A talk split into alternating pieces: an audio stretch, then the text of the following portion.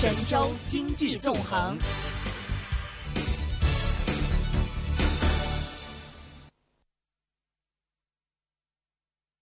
好的，今天呢，我们继续一线金融网呢，会带大家来关注一下艺术品投资的这个范畴和领域了。敬业，对，今天我们又带大家来到这个新兴的领域啊。嗯那我今天呢，非常荣幸的为大家呃介绍一下我们的做客嘉宾。嗯那这位做客嘉宾呢叫吕家和，然后吕先生呢是就职于 ArtNet 美国公司的亚洲区，呃，然后他是亚洲区的首席代表。那说到 ArtNet 公司啊，其实很多在艺术界的朋友是非常了解的。嗯它是成立于一九八九年，总部位于纽约的世界上第一家，也是一家这个呃，就是全世界最大的，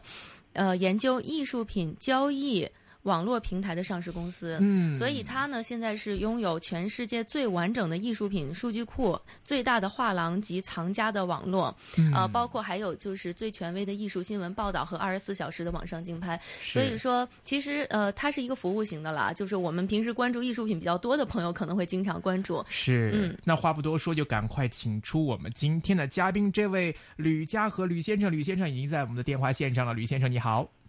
当当当当，你好，你好，嗨，这吕吕先生，你好。我看你们的背景介绍非常厉害哦，世界上第一家上市的艺术品交易研究网络平台，这嗯在这个应该是在艺术品交易研究网络里面算是零很权威的吧？啊佼佼者了嗯，那简单的介绍一下你们公司吧。我们刚才只是从这个网络书面上面看到的嘛。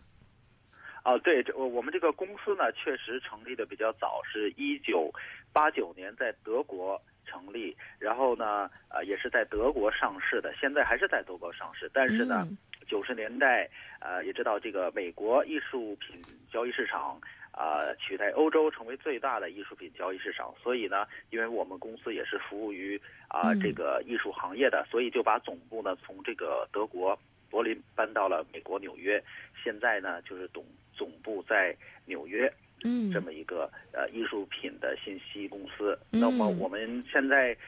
基本上等于说是最全面的艺术品交易信息这个数据库公司。然后呢，呃，这个之外，我们还是最大的呃世界上的网络画廊网络的这个推广平台。啊、嗯还有一个就是我们这个数据库呢，连接了很多这个机构啊，还有个人的呃艺术呃投资者。嗯啊、再一个，我们最近呃有一个比较重要的呃部分就是艺术新闻。那么我们这个艺术新闻在美国呃每月呢点击量呢已经达到了三百到五百万这个页面点击量，等嗯于是世界上最呃最 popular 的这么一个艺术品的信息平台。那么在嗯中文，我们现在去年呃不是今年五月。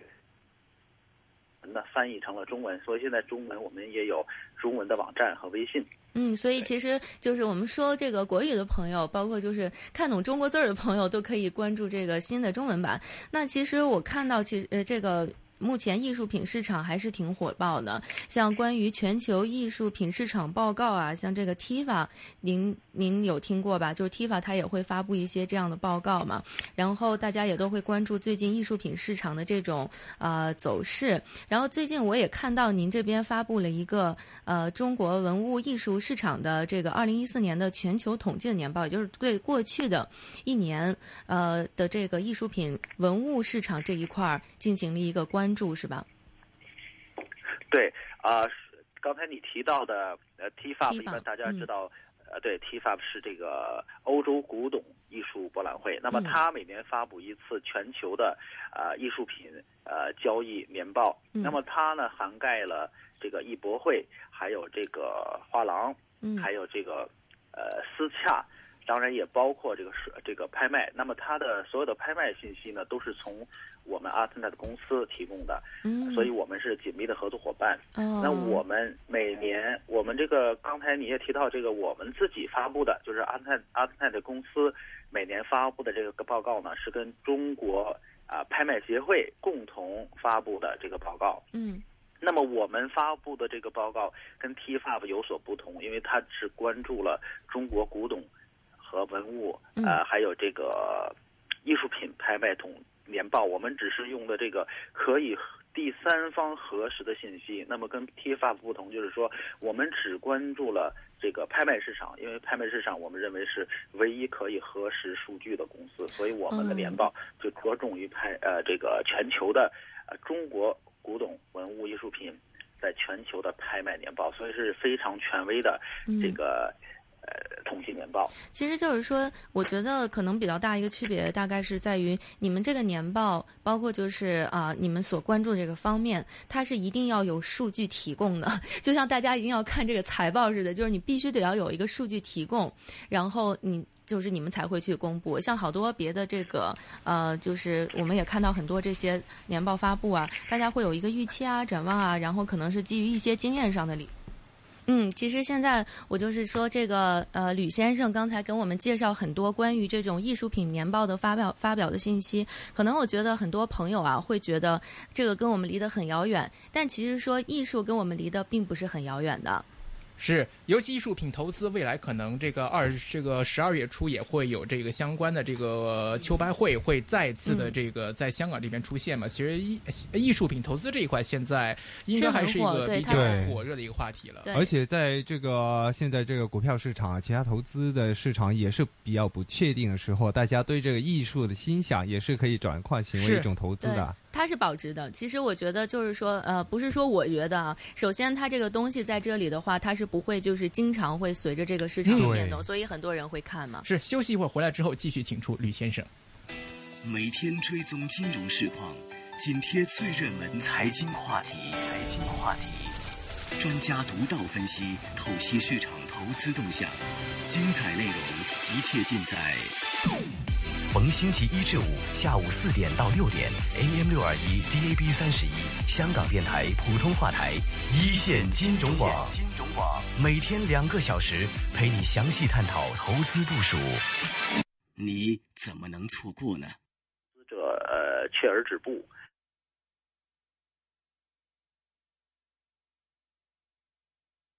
因素，哎，我觉得这个造成了中国的经济是呃，这个艺术品投资的萎缩，这是一个主要原因。嗯，然后像现在我们看很多这个年轻的这个收藏者啊，呃，他们呢其实也会关注一个板块，就是电商这个板块，艺术品电商这个呃，而且 a r t n e t 你自己也会有呃，包括很多的这个呃拍卖行自己也会有这个 online auction。那么这个就是电商的形式，它。会跟这个传统的形式区别的区别中大，它的这个好处是在哪里，并且说它是不是会改变将来这个艺术品市场的这个买卖的一个环境呢？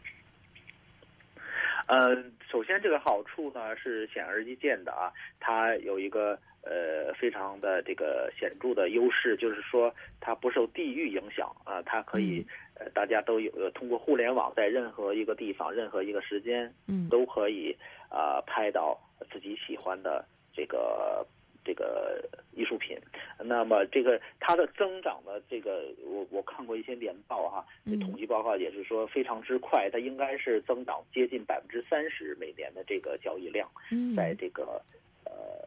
这个市艺术市场上，那我们阿德奈的也看到这个呃增长。那么还有一个呢，就是说它的缺点也显而易见。那么尤其是呢，它这个呃，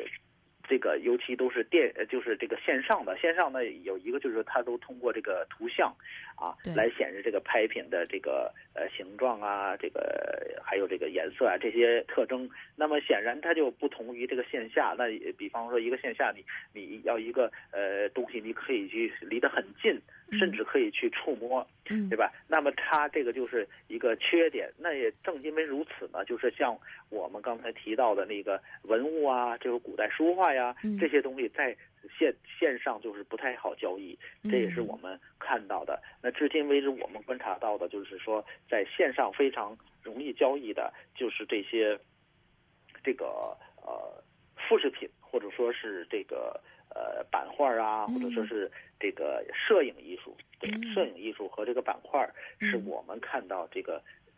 呃这个电子呃艺术品商务的或是一个非常重要的板块。嗯，那像这个，至于你，哎，对，最后一个问题就是说，你你你刚才的最后一个问题是说，它可不可以呃可不可能成为这个取代现代线下交易市场的这么个一个呃平台。那我觉得它至少有这个趋势，那是不是嗯呃会完全取代？我觉得呃也要经过时间来考验。对，嗯因为呃它有。它有不可这个修正的一些致命的弱点，比方嗯就像说这个呃呃图像的认呃认认证认证问题，对嗯它对一个拍品的认证问题阻嗯阻碍了它这个成交非常贵的艺术品。嗯对，那像您刚才提到的，在这个网拍的这个呃，通过网络来收藏的这些艺术品中呢，像摄影作品有一些这个版画啊，呃，原创的可能摄影作品是会，呃，就是呃有比较好的一个呃成交量。那是不是有有没有可能说，将来随着网络和网拍的这个崛起，然后摄影的这个部分会成为一个非常被投资者们呃追捧的一个板块，因为大家去投资肯定还有一个成本问题。通过这个网络的拍卖，它的成本应该是最低的吧？对，因为的话，我觉得我个人的就是观察，我觉得这个摄影可能是一个呃对呃新入门的投资者啊，嗯。或者收藏家，嗯。或者你要是呃又投想这个参加入这个艺术品的这个投资行列，嗯。那么你也要呃就是计算一下你的这个。呃，风险承受率啊，所以所以说你可能反而就是投投这个从这个摄影艺术，呃，来这个进入是非常好的这个起步。嗯其实摄影艺术，我们的观察呃也是有非常好的回报啊嗯，尤其前几年的可能几千一千块钱的，那嗯可能今年就几千，那也有出现几万的也有。再一个呢，摄影的呢，反而它这个呃，你要是通过一些比较呃好的这个投这个这个拍卖平台嗯。啊，呃，你可能反而就是你不不会呃有那些认证上的问题啊，嗯。还有一个就是说你这个图像啊，在这个电脑上看到的这个摄影艺术品嗯。啊，跟你实际上那个摄影艺术品差别应该是比较小啊嗯，它跟这个一个一幅画啊，因为它有光线呐、还有这个呃距离呀、还有这个你这个像素的问题啊，它可能就跟那个实物差别比较大，在这个网上看的话，嗯。所以说艺术品，呃，这个摄影艺术品，我觉得是线上拍卖啊，还有这个对于对于这个新的艺术投资者是一个比较好的选择。嗯，就是他将来还是真有可能，对于尤其是有一些这个刚刚入门级的，大家可能一开始不会用太多的钱去就是承担那么大的风险。那么在选择这个摄影艺术品上，您有没有什么这个经验可以给我们借鉴一下？因为我看到之前你们也参加了一个这个呃摄影的这个好像是论坛年报在上海，然后有没有什么经验可以给我们初级的？比较入门级的这个艺术艺摄影艺术品的投资者们一些呃这个分享。呃，经验谈不上啊，只是些也只是也只是一些观察啊。嗯那在那个呃，就是上个月在那个上海啊，Photo 上海，就是上海摄影艺术嗯博览会，呃。我我做了一个这个演讲啊嗯，还有当初那个著名的呃摄影艺术家刘江成先生啊，还有这个呃著名的收藏家呃金呃金宏伟先生都嗯。参加这个论坛的讨论。嗯。呃，那第一点呢，就是说我们确实看到了这个呃，在过去几年里边儿，它这个它这个市场的规模是呃逐渐的呃在增长，嗯。呃，至少是说它的增长速度呢，应该说是跟这个呃这个呃整个的艺术品当代板块的这个增长速度是一致的。嗯那它的拍品的平均价也是在增长。那嗯相反呢，就是我们看到，呃，我们对这个中国的，因为线上的可能都是中国听众哈，嗯那么对这个呃中国的摄影呃艺术这个市场，反而它的增长是非常之小或者非常之慢，嗯所以这个可能是一个呃过过去几过在呃将来的几年呢，可能是一个会有增长热点的空间。啊嗯，那再一个就是我们比较这个中国的这个摄影艺术市场的这个呃呃这个明星记录啊嗯，或者说是前十名的这个记录，那比较世界上。这个前十名的拍卖记录，那是些无论从这个成交额还是成交率啊，还有这个呃成交量，那都是非常的呃，就是呃还没有达到世界上那个呃标准还是差的比较远，所以那正因为这样呢，呃，相同时呢，那个中国的艺术市场呢，已经占全世界的百分之三十二，那或者说是就是说它已经是第三大吧。对，第二大，去年超过了英美，成了第二大了。对，所以正因为它是有这么大的范围内的这个全球第二大的艺术市场，那它的摄影艺术相反的，就是占了呃非常小的比例。它应该是在这个英法德美后边，应该我记得它是第六。或者第五大的这个市场，那么中间呢，我们就可以看到，整个市场呢占第二，那么它这个摄影摄影艺术市场才占百分呃才占这个六呃才是第六位，所以说呢，我觉得它应该是一个在过去几年会有一个呃成长呃空间比较大的这么个市场。嗯，所以其实大家可以多关注一下这个呃中国的现代摄影的这个市场。然后，那我们现在再回到一个中国的当代。当代艺术品这个板块啊，因为其实现在随着年轻的这个藏家越来越多，包括年轻人，他们也会有一些投资的这个理念啊，新的上来。那对于这个西方艺术，他们接受的程度也是越来越高的。在当代板板块，上次呢，您提到了有很多年轻的艺术家层出不穷的啊，但是我是有一个这样一个担忧啊，就是。因为年轻的艺术家，他现在好多啊，都是直接就进入这个拍卖市场的，而且价钱也一直通过现在有很多发达的这个媒体手段啊，可以把这个价钱放高。会不会就过于的商业化，而它本身的价值没有这么高？那在这个投资过程里边，我们作为投资者，在关注当代青年艺术家的时候，我们有哪些应该需要注意的地方？特别注意的地方呢？啊，首先呢，我觉得还是要呃看他的这个历史表现，不要通过某一场呃这个拍卖会来认定一个艺术家，要观察他的这个呃历史的表现，呃，还有呢就是观察他在拍卖场之外的这个活动，比方说他呃的展览呀，或者他说他的这个呃这个做的一些呃项目啊。的当然最重要的就是说他有没有参加什么重要的展览，嗯对不对？因为我们也知道，你也刚才提到哈，就是中国呢很多艺术家啊，他是这个呃不太经过呃画廊的推广啊，跟国外是不太一样，对吧？那么他就是呃拍卖行，因为拍卖行比较强势，所以说拍卖行呢直接的。来做这个艺术家的推广，那这个就是有一个非常的重要的问题，也可能啊，就是因为因为拍卖行它呃不是一个艺术推广机构，它是艺术，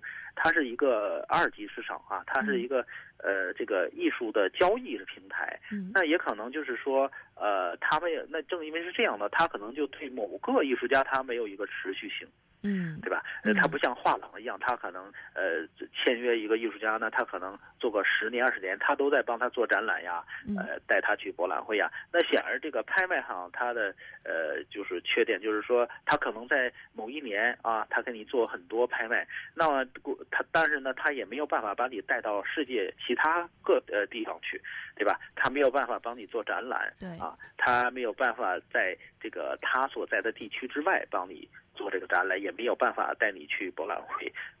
那所以这样呢，又如果没有持续性的，可以说，那当然你这个拍卖记录呃非常之好。那么如果你过了几年，如果呃这个他又有新的这个拍呃拍卖的这个这个侧重点，那他可能就呃不做了。那不做反而我们也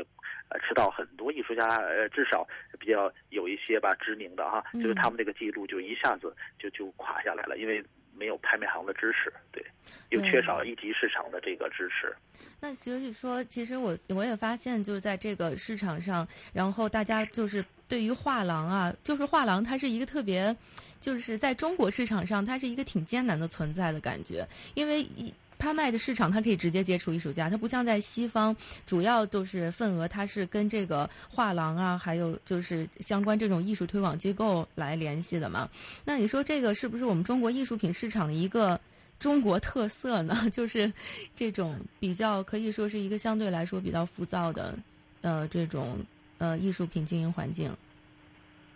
呃，这个肯定是在中国比较突出的一个特点啊。嗯当然，它也有它的原历史原因。那一个是呢，就是可能是这个拍卖行这个税哈，它比较它比较起来比这个画廊嗯它比较低的很多啊，这是历史原因，对吧？那所以说，呃，以前呢，就是因为政府呢也不太在乎这个画廊的交易，嗯那么我我们也都知道，这个近些年呢，这个很多这个这个案子出现在这个呃这个画廊啊，就是很多画廊主被查或者被抓，嗯对吧？那就是说他他就是哎，很多画廊干脆因为他的这个呃，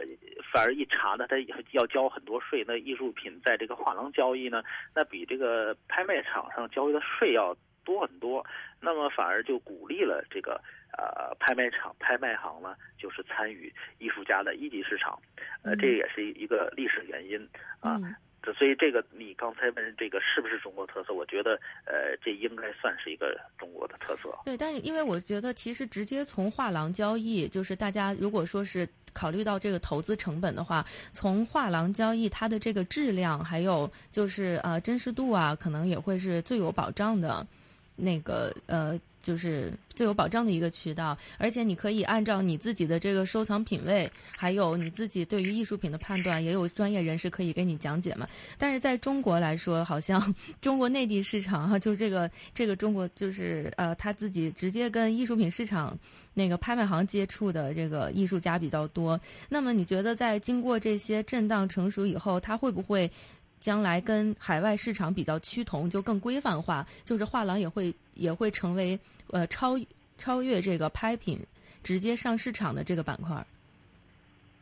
嗯，我觉得不管怎么讲呢，因为呃问题有一些暴露出来，那么它那他肯定就需要一些纠正和改变。那嗯这个可能也是一个呃时间的一个过程啊，要要要要用一些时间呃来达到这个最终的好的结果。那嗯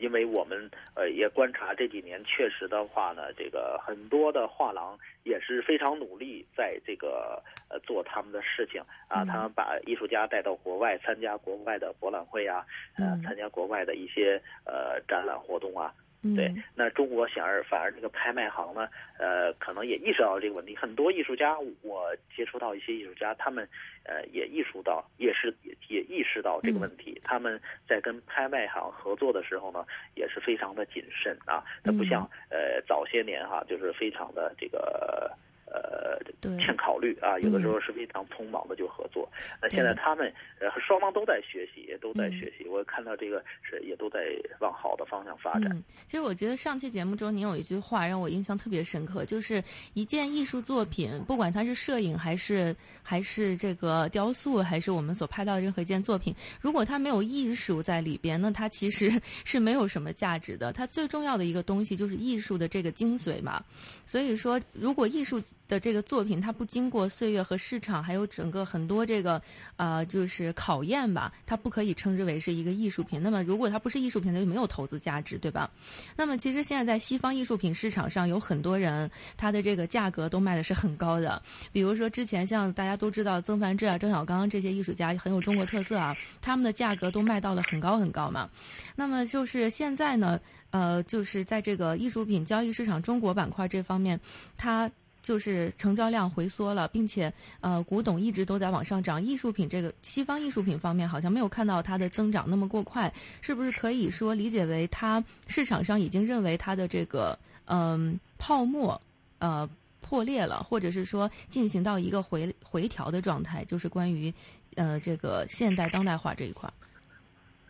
好，呃，你可能刚才说的那个西方艺术品是说中国的这个除了对呃现代艺术品是吧？就是用对对对西洋方法创作的，西洋对方法创作的这个，呃，对对对对对，这个对对对，那么它肯定是现在在调整。那也看到我们这个年报呢，是、嗯是这个在在国外的这个成交价哈，嗯这平均价呢比在中国成比成交价呢高好几倍，那就是说明一个问题，就是说、嗯呃中国这个市场呃呃相对外国市场是比较疲软的，对吧？嗯那你你你看一个市场，你看它的成成交额，看它的呃成交量，再看它的这个这个价格，对吧？嗯那么它价格那么之低，那么市场又萎缩，那肯定说明这个市场在经历着调整，对吧？嗯那至于它是不是呃，又说呃。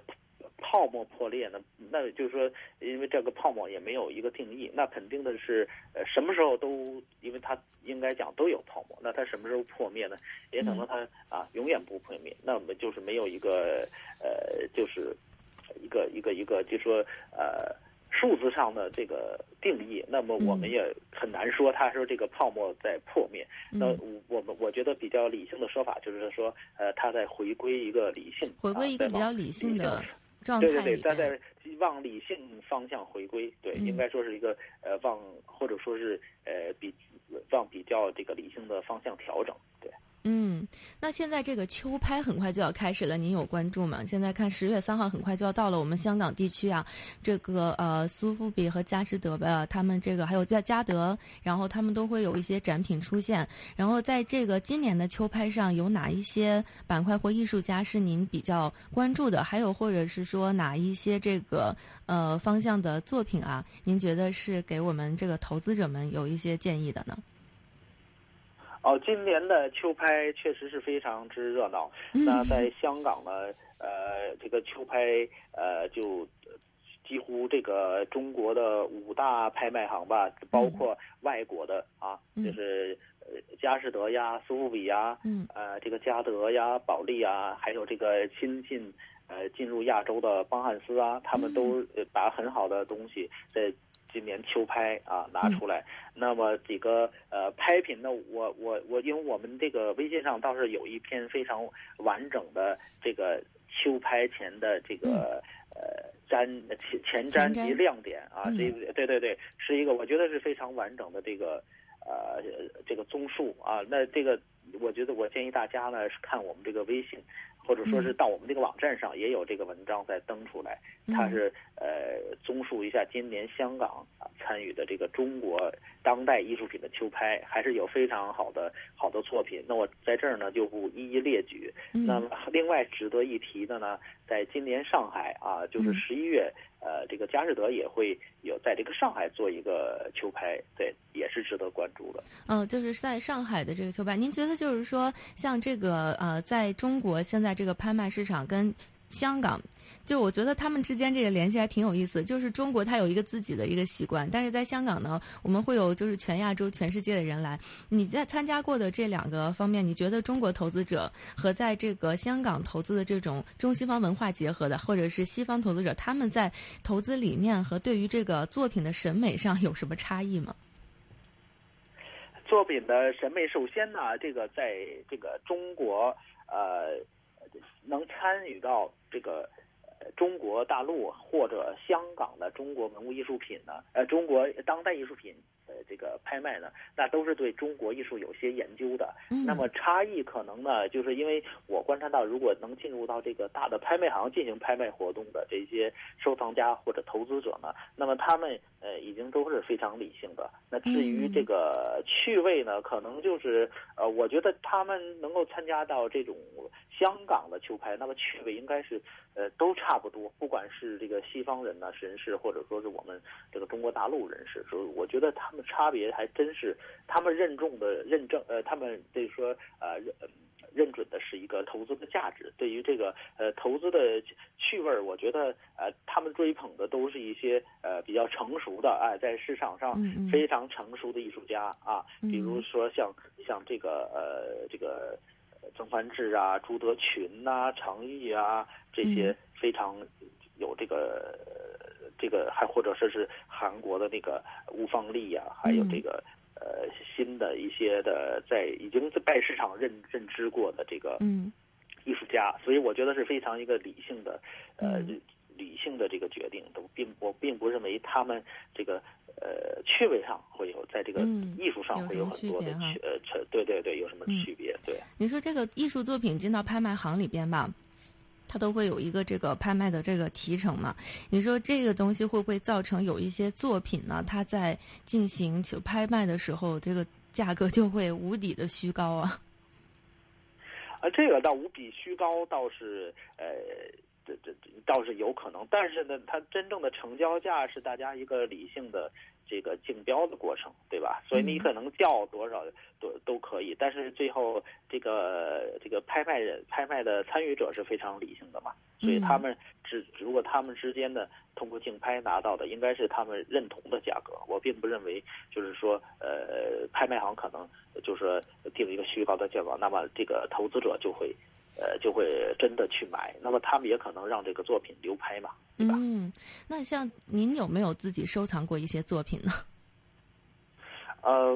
我我收藏的是一些就是比较当代的啊，我在这也不便。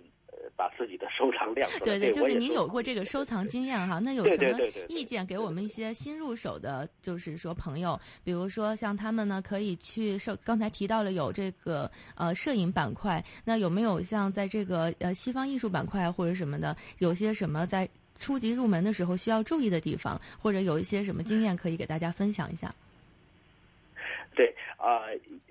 对，出国呃初级入门的呢，如果你要参与这个拍卖行的，呃，来从这儿入手呢，那我建议呢，你是就用一些这个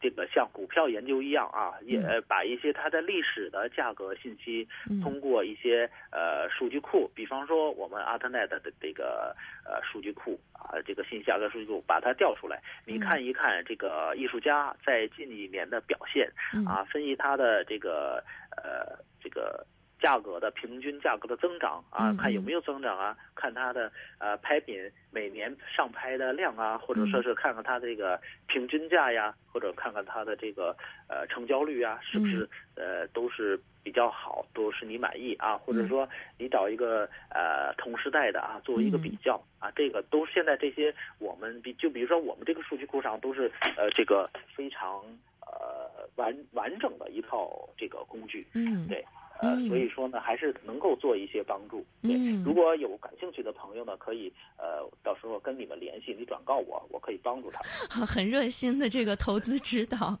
非常感谢李先生今天来到我们那个节目做客，也很热心的给大家一些这个投资指导的建议啊，帮助我们呃从。初级开始来让这个艺术品走进生活，来去美化生活。其实艺术品也没有那么遥远，每一个人都有这个权利去追求美的东西，都有可能像啊跟就是能有可能实现像跟天天和艺术品在一起生活的这种美好愿望。那今天非常感谢您，呃，在今后的节目中，我们也会持续的关注跟艺术品有关的各方面消息和投资消息。那也呃希望以后有机会，吕先生还能来到我们一线金融网。非常感谢，嗯，谢谢，非常高兴。好，那让我们下次再见啦，谢谢，拜拜。再见，再见，拜拜，拜拜。好的，送走了 Artnet 的亚洲区首席代表吕嘉和先生之后呢，今天本色会有会有黄国英 Alex 出现，热线电话一八七二三一三。